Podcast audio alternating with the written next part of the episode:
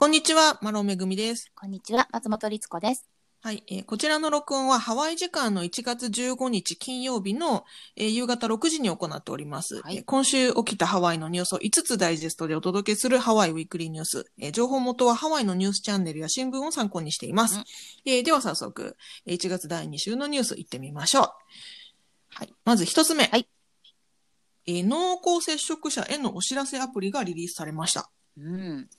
うん、これね、あの、えーと、詳しく見ていきますと、ハワイ州保健局は、えー COVID-19 の感染の危険性がある人への警告を目的としたアプリをリリースしたということで、はい。そのアプリの名前がアロハセーフアラートというものだそうで、えーオアフ、マウイ、カウアイ、ハワイの4つの郡で、まあ、だからすべてのハワイ州の郡っていうことか、えー利用可能だということで。で、多くのスマートフォンに搭載されている Google Apple Exposure Notification Technology っていう、まあ、要は Google と Apple が、えー搭載している近接通知機能っていうのかな。うん。その近づいたら、えっ、と、お互いに、えー分かり合うみたいな、はい 機能。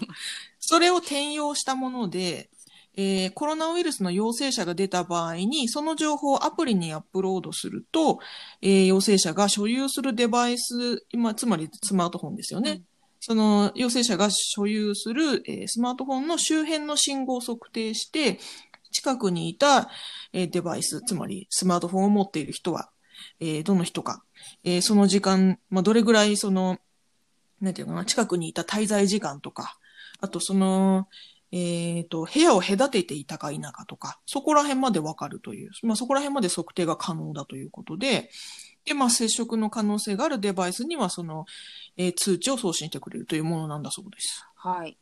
うん。ね。ねこれらの情報は、ちなみにすべて完全にね、匿名で行われるということで、利用者のプライあの。間で、うん、プライバシーは守られていると。うんだから、例えばその、えー陽性者誰だったの？みたいなことは、このアプリでは一切わからないと。うんただまあ自分の近くにたまたま例えば何月何日どこどこにいいたっていうので近くに濃厚接触になる感じの人がいたよとかっていうのを通知してるくれるってことですよね。うん、そうですね。で、まあ、心配な人は、その、自分がね、自主的に PCR 検査を受けるなり、えー注意するなりっていうことができるということのようですね。はいうんちなみに、この同様のアプリがアメリカの他の20の州うんですでに使用されているそうで、あの、もうすでにね、あの、活用している州もありますよっていうことみたいですね。ね。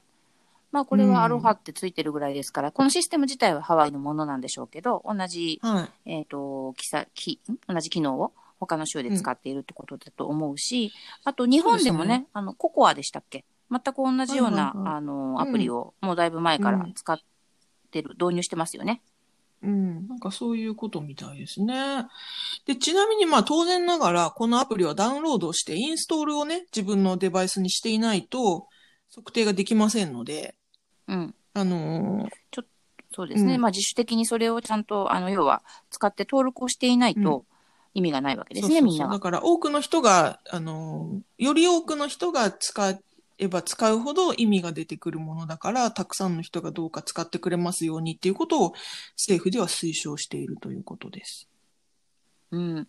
なんかでもね、あんまり、まあ私の近くだけかもしれないけど、あんまりまだ、うんあの、うわ噂というか、うん話に上がってきていない感じでして、実は。うんうんうんうん、まだね、あの、私も実はやってないですし、私の周りでもね、うん登録した人、実は聞いたことないですね。そうなんですね。やらなくちゃね。ね、まあ無料ですしね。うん、ううんん、うん。ね、これで、あの、ちょっとでもね、あの、安心材料になればという。ね、そういうことでしょうね。うんだから、まあ、これその、さっき言ってた他の州で使っているものが、はいあのーハワイに例えばその人が旅行に来た時にも使えたりするのかな。そこはまた互換性ないのかしらね。ああ、どうなんでしょうね。わかんないですね。ねそこまで書いてなかった書いてとなかったです。ね。ただシステム自体は多分同じもので、それをその各州に、なんていうか、あの、最適化しているっていうことなんだとは思うんですけどもね。ね、なんか今やっぱりハワイってその他のね、うんメインランドから来る。る人が多い、増えてきているので、そうですね。ね、それこそアメリカ全部でそれが有効になったらもうちょっとね、いろんな意味で言ういいのかしらって思ったんですもしくはその旅行者でスマートフォンを持ってる人はこのダウンロードを必須にするとかね。そうだよね。うん何かしらそういう縛りがないとなかなかね、みんな便利かなと思っても自主的に動くってなかなかしないから、確かにね。うんはい偉い人お願いします。うんはい。ということで、一つ目のニュースでした。えーはい二つ目のニュースいきます。うんえープロムなど学校行事が中止になるということで、えーハワイ州教育局から発表がありました。えーとですね、今年度の残りの期間である6月1日まで、い要は、あのーアメリカって6月が、えー1年度の年度末なんですね、学校などがね。だから、えー6月1日まで21人以上の対面での集まりを中止するということが発表になってまして、ハワイ州教育局の方からですね。で、これにはもちろんプロム、要は卒業式シーズンであるところのプロムというね、パーティーだったり、バンケット、まあ、謝恩会みたいなものとかね、うんあとメイデーセレブレーション、まあ5月1日のセレブレーションとか、はいまあ、ご学校行事が全て対象になるということで、卒業式もだよね、もちろんね。で、卒業式を行うかどうかは2月末までに教育局より方針がアナウンスされるということだそうです。うんうん。でもなんか卒業式って5月なんですよ、はい。大体ね。うんうんだから、まあ、プロムダメだけど卒業式だけやるよっていうふうに、もちろんその時の状況がなれば一番いいですけど、うんねうん、でもなんか、うちの息子去年が卒業だったので、高校の。えはい。それらすべてがなくなって、本当にもう、うんもう親もな泣きたいぐらい、子本当供もに辛かった。子供ももちろん。だけどまさかそれが2年にわたるなんて。だから去年ジュニアだった子たち、今シニアになった子たちう、んかわいそうだな、先輩って思ってたと思うんですけどま。さか自分たちもってね。うん、2年もなんて本当にちょっとね、うん想像してなかったです。もうあれはね、もうちょっと語ると長くなっちゃうけど、本当にハワイの、うんハワイとかアメリカのその高校の卒業ってね、うん。本当に一大行事なんですよね。もう人生の。いや、本当ですよ。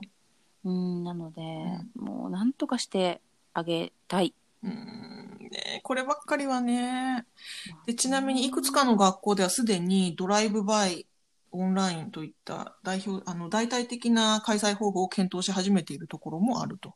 ドライブバイっていうのはね、ちょっと律子さん説明してもらっていいですか？あ、ドライブバイ、まあドライブスルーですよね、いわゆる。うん。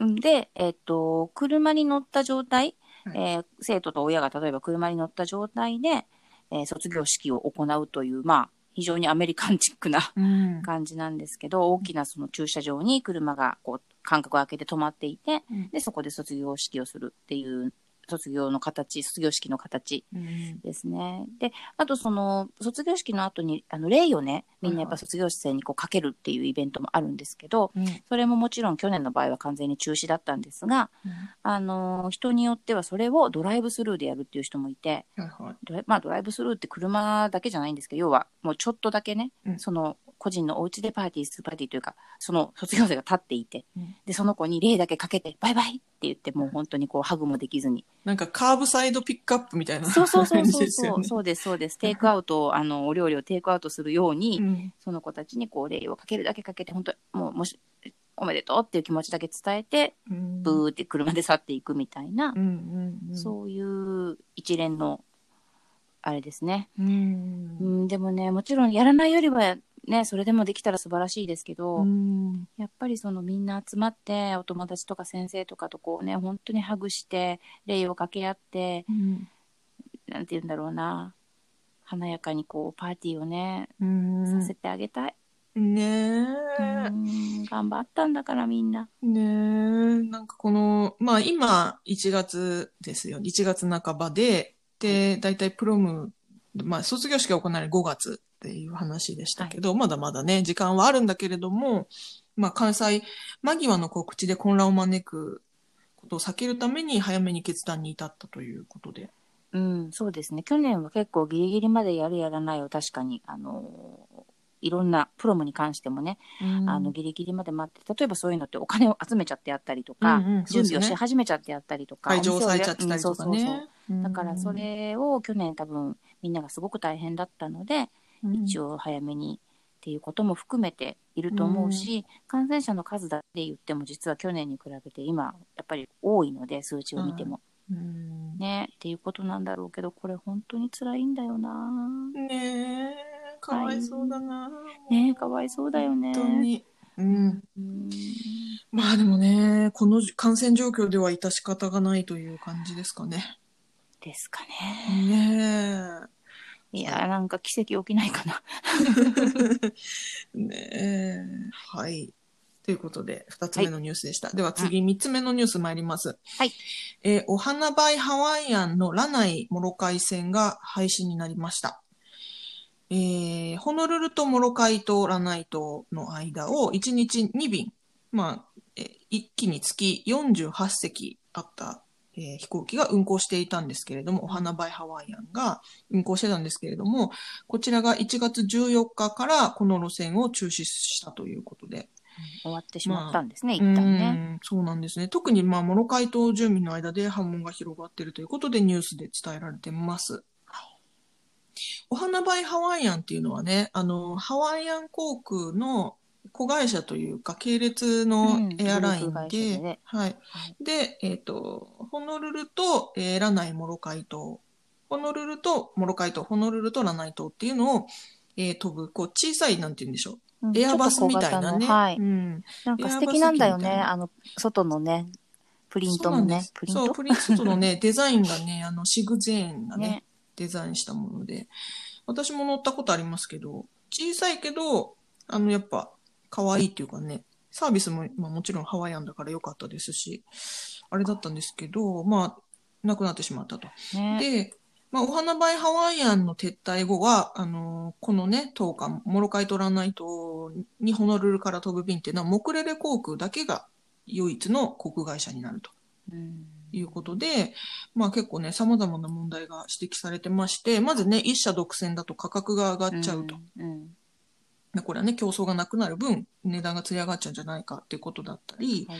あとはあの、モロカイ島、ランナイ島っていうのはそもそも人口が少なかったりして、インフラがね、かなり限られてたりするので、えっ、と、例えば病院とか学校などで、その投函移動をね、割と頻繁にしなきゃいけないっていう人が割といるようで、うん。その人たちにとってはすごく、あの、厳しい状況だと。ね、日常生活だったりするからね、毎週病院に通ってる人とか、学校のね、本当にしょっちゅう行ったり来たりしてる人たちにしたら、うんなくなっちゃうととっても困りますよね。そうなんです。あとはまたそのね、えっ、と、各島で、えっ、と、観光業をされてる方にとっては便数が減るイコール旅行者もね、来れなくなるということですから、あの、地元経済が打撃を受けるということで、えーかなりね、あのー問題が指摘されてますが、まあ、もう撤退しちゃったということでね。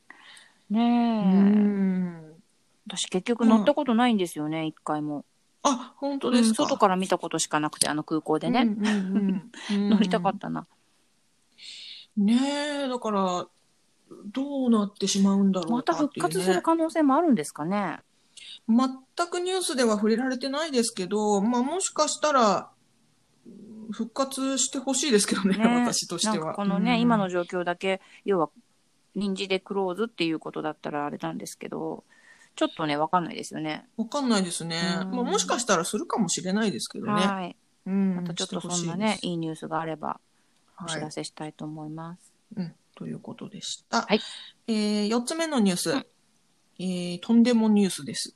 えー、天国の海でクリスマスツリーを燃やす違反行為が行われたということでニュースが伝えています。ほら、何のこっちゃって話ですけどはい、えー先週土曜日1月9日に、カネオヘ湾にあるサンドバー、通称天国の海って呼ばれたりしてますけども、こちらのね、サンドバーにて、えークリスマスツリーを燃やす動画がソーシャルメディアに投稿されて話題となっています。えーまあ、この行為自体は違反、違法なんですよね。法律違反なので、ハワイ州ではツリーを燃やした当事者の特定を進めているところだということでってい。うか、すぐま見つかりそうなのになんでそういうの見つからないんだろう。ソーシャルメディアに上げてんでしょ、自分たちで。しかも映ってるわけですからね。本当にすぐ見つけて。うん、人もね。あの、なんかね、私もこのニュースを読んで初めて知ったんですけど、実はホリデーシーズンが終わった後にサンドバーでクリスマスツリーを燃やす行為っていうのは何年も行われてるんですねって。私もあの、このニュースで初めて知りました。そんなの今まで聞いたことなかった。想像したこともなかったよ。うん、あの、今年が初めてではないと。だからなんていうか、その、まあ、やってる人たちにとっては、なんか年中行事の一個みたいなね、感じだったのかもしれないんだけど、もちろん違法ですと。で、このサンドバーというのは、サンドバーってその海の中に潮の満ち引きによって、あの浅瀬がね、なんていうんでか？ですき。るんですよね。そう、浅瀬が、うん、砂のね、島みたいなのが、あの、現れるということで、サンドバーと呼ばれてるんですが、ここは、まあ、野生生物の保護区に指定されてまして、火を起こすことが禁止されてるんですね。あもちろん、その、環境配慮して、緊急、あの、禁止されてますし、まあ、それが、あの、いかなるもの、例えば、あの、クッキングに使う調理器具みたいなものだったとしても、もう絶対ダメなんですって。で、えっとね、これもまたニュースで私初めて知ったんですけど、ハワイ州国土、えー天然資源局によりますと、ハワイのビーチでは、えー地面での火起こし、オープンファイヤーは禁止されてるんです。あそうなんだ。なんかしてる人いるような気がしないでもないような。多分それも違法なんですね、ね厳密に言うとね。うんうんうん。なるほど。えーということで、まあ、完全に違法なんですが、もっと、まあ、も別の角度の問題もあって、その動画を見ると、この、あの、クリスマスツリーを燃やしてる焚き火をね、見るためにマスクなしで集まった人が大勢いると。もうね、本当にやめて。いろんな、もう何重にもやめて。いろんな意味で違反だぞっていうね。で、まず、これが土曜日にソーシャルメディアに投稿されたわけなんですが、土曜日に知らせを受けた国土天然資源局の係員がすぐさまボートでサンドバーに向かったが、犯人の特定には至らなかったということで、現在情報を求めているということなんです至ってください、早く。それでこの国土ね、天然資源局の係員の方も、あの、もちろんそのね、周辺住民が目を光らせてくれているというのもあるけれども、まあ、そもそもね、みんなのモラルの向上を願っているということで。ねえなんかちょっとびっくりだし、うんなんかこう、悲しいというか、あれかな？どんどん、どんどんそうそうそう、焼きみたいな。大文字焼き的な？い感や、でもさ、それとはまた話違うよね。ダメよ。しめ縄燃やすみたいなことなのかな？お正自分の裏。庭でちゃんとそういうサイトでやってください。やるんだったら。うーん、ねえ、サンドバーでっていうのがね、ちょっと困っちゃいますよね。はい。というとんでもニュースが4つ目。では最後、5つ目のニュース参ります。えー5つ目のニュース、えーポリネシアカルチャーセンターが再開します。はい。はい。えーパンデミックの影響で長らく休館していたポリネシア、ポリネシアカルチャーセンターなんですけれども、こちらが来週月曜日から再開する予定であると発表がありました。うーん。もうね、あの、当初のえパンデミックがスタートした当初からずっとお休みだったようで、えーかなり久々の、えーオープンということなんですが、営業時間がだいぶ変わります。えー営業時間は月、火、木、金、土、週5日間の午後4時にオープン。なるほど。で、まあうん従業員の人数もかなり制限し、少なくして、で、提供されるアトラクションもかなり限定的であるということで。えっ、と、ちなみにね、そのアトラクションなんですが、サモアビレッジ、えークイーンリリオ・カラニのトリビュートショーのオニパーを、まあ、上演するルアウショー。あの、ショーを見てご飯食べるってやつですね。あとは敷地内のラグーンと村々を巡るカヌーライド。そして、私たちが大好きな、はいハーブレス・オブ・ライフ。大好物。うん、ハー、うん、ハーブレス・オブ・ライフっていうのは、あの、うん、ショーでですねもちょっと、そうスペクタクル。歌と踊りのスペクタクル。う歌はないか。。もうでも、もうそんじょそこらのその、あれとは違うんですよ。もうほんのものすごい迫力のね、あの、クリエイうん。ティブな、とてもクオリティの高いショーなんだけど、でもちょっと人数ももしかしたら減らすっていうニュースになってましたよね。うん、なんかそうですね。減らさざるを得ないでしょうね。本当はだって多分ね100人以上がしなんか出るようなね、はいとっても壮大なものなので、うん。ソーシャルディスタンスもね、保たなきゃいけないでしょうしね。はい、そうです。はいあの、ポリネシアカルチャーセンター、本当に早いうちから、あの、休館し続けていて、他のアトラクションとか、うん。あの、アクティビティが若干こう、6月ぐらいですかね、あの、ちょっと緩和した時に、はいはい。オープンしたところがあったりうんうんしてたんですよ。で、オープンしてまた閉じたりとかってこう、はい。あったんですけど、えーここに関しては一度もそのオープンをすることなく、結構早い時期から、もう2020年の間は営業しませんって、あの、宣言をされてたのを覚えていて、なので逆にやっとかっていうのはちょっといいニュースだと思いますし、うん、あとあの外にね、うん。その、えっと、ポリネシアカルチャーセンターの外に、フキラウマーケットっていう、うん。あの、お土産物とか売ってるちょっとしたこう、うんショッピングモールというか、があるんですけど、うん。そこだけは実はオープンしてたんですよ。なんですけど、で、私一回あの、パンデミックの間に行ったんですね、オープンしてるって聞いて。はい。ですけど、やっぱりもはいう中でのショーが完全に、なショーというか、ポリネシアカルチャーセンター自体の柵がバーンって閉まっちゃってる状態なので、うん、だからフキラーマーケットもね、空いてるけど、本当にお客さんいなくって、閑散としていて、うん。とっても寂しかったので、うん、だからね、うん。来週からちょっといろんなところがちょっとずつ活気づいていったらいいなって思いますね。うん。ねあのーポリネシアカルチャーセンターも午後4時からオープンということで、え、4時からって思ったんですけど、まあ多分その、夕方から夜にかけてのショーをメインにオープンしていくっていうことなんでしょうね。うん、これを見で、やってぱるとねりその、。うんちょっと詳しいことわかんないですけど、あの、ワイキキのホテルとかから、あの、送迎付きのプランっていうのが多分あるので、うん、なので、それを夕方に着くような便だけ、あの、本数を絞って出したりするのかもしれないですね。うん。ね。うん。で、ちなみにニュースによりますと、フキラーマーケットは、えっ、と、お昼12時から夜7時半までオープンしているということで、ここだけはね、早めにオープンしてるみたいですすねあの、夕方からでもセンターが開くのであれば、まあ、ちょっと早めに行って買い物とか、なんかね、あと軽食なんかもあるんですよ。食フードブースみたいなね。うんうんうんうんだからちょっと早めに行ってご飯食べたりとかしながら待つっていう人は、今までに比べたら増えるような気がするので、うん。うん。ねいいです元気になってほしいな。ね。はい。ということで、ちょっと観光再開のいいニュースではいございました。ということで、うん。ということで、以上、えー今週のニュースをお伝えしました。えー概要欄にソースのリンクを貼っていますので、興味のある方はぜひご覧ください。